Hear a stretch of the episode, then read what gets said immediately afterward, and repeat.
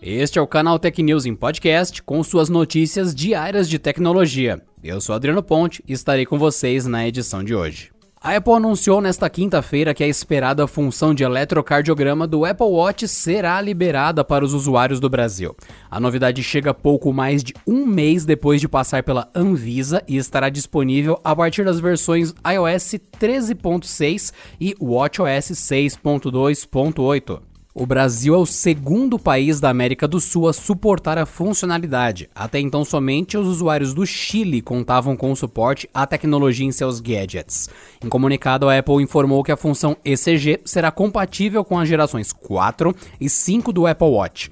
Esse recurso só é possível graças aos eletrodos integrados à coroa digital e à parte de trás, que trabalham juntos para gerar um eletrocardiograma de derivação única. Uma vez ativado, o usuário precisa manter o dedo indicador na coroa digital por 30 segundos. Após análise, o relógio classifica o resultado como fibrilação atrial, ritmo sinusal, frequência cardíaca alta, frequência cardíaca baixa ou inconclusivo. Segundo a Apple, o Apple Watch é o primeiro produto voltado ao consumidor que permite fazer um eletrocardiograma completo direto do pulso. Instruções, indicações e resultados são informados no app Saúde do iPhone e os usuários podem exportar os dados em formato PDF para compartilhar com o médico, por exemplo.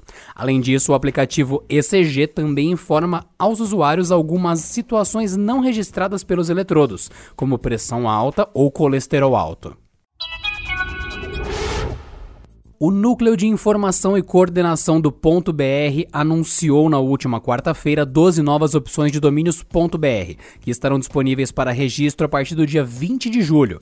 Eles serão integrados aos mais de 130 DPNs já existentes, entre as categorias de genéricos, pessoas físicas, profissionais liberais, pessoas jurídicas e cidades.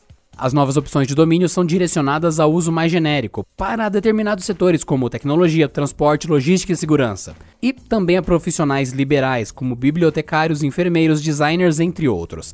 A relação completa você pode conferir no canaltech.com.br. Além de diversidade nas opções, os adeptos do domínio .br também podem utilizar o recurso de redirecionamento de páginas.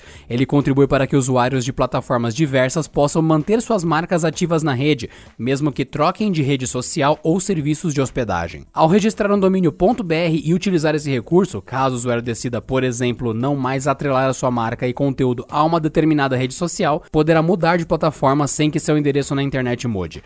Ao invés de recomeçar sua divulgação do zero, basta bastará redirecionar suas páginas para a nova plataforma ou serviço de hospedagem escolhido. O CEO da Amazon, Jeff Bezos, quebrou seu próprio recorde e se tornou o homem mais rico vivo, de acordo com o índice de bilionários da Bloomberg. Bezos agora tem uma fortuna estimada de 171,6 bilhões de dólares, superando seu último recorde, que era de 167,7 bilhões. Grande parte do seu dinheiro vem da Amazon, já que ele possui 57 milhões de ações da companhia. Apesar da pandemia, ou por causa dela, a empresa tem vendido mais do que nunca devido ao isolamento social e ao aumento das compras online. Na semana passada, a empresa bateu recorde de valorização com cada papel valendo mais de 3 mil dólares. Durante a pandemia, o empresário de 56 anos ganhou aproximadamente 56,7 bilhões de dólares. Isso porque as ações da companhia subiram cerca de 64% no ano e quase dobraram de março para cá. Em julho de 2018, Bezos também ultrapassou todos os ricaços do mundo e permaneceu como o homem mais rico do planeta. Na ocasião, o executivo tinha patrimônio líquido estimado de 150 bilhões, montante suficiente para ultrapassar a marca alcançada por Bill Gates em 1999. O Uber anunciou nessa semana que vai ampliar o número de centros de higienização pelo Brasil. Outras nove capitais ganharão o espaço em questão. Belo Horizonte, Brasília, Curitiba, Florianópolis, Goiânia e Porto Alegre, além de Recife, Rio de Janeiro e Salvador. Neles, motoristas e entregadores poderão fazer a limpeza dos veículos e das mochilas de entrega.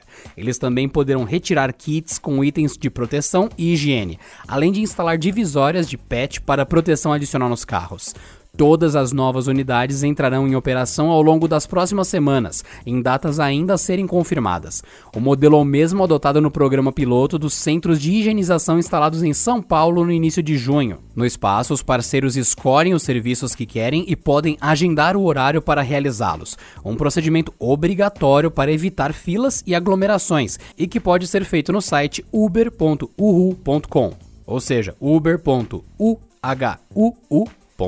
a limpeza gratuita realizada nos carros e mochilas de entrega dos parceiros nos centros da Uber utiliza uma solução que também é adotada em limpezas hospitalares e de UTIs. Trata-se de uma solução de quaternário de amônia e peróxido de hidrogênio, certificada pela Anvisa.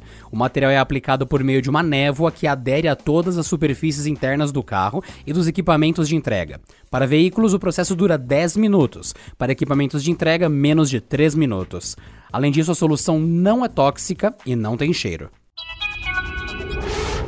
Apesar da guerra comercial contra os Estados Unidos, a Huawei parece não se abalar. Depois de tomar o primeiro lugar da Samsung em volume de remessas nos meses de abril e maio, a previsão é que a fabricante chinesa mantenha a primeira colocação no mês de junho, fechando o segundo trimestre do ano na ponta. De acordo com a publicação chinesa Money.udn, a Huawei se beneficiaria com a queda nos envios de smartphones durante o segundo trimestre de 2020. Nesse cenário, tanto ela quanto a Samsung sofreriam um declínio nas vendas, mas a fabricante sul-coreana seria mais prejudicada, com as remessas diminuindo em 30%.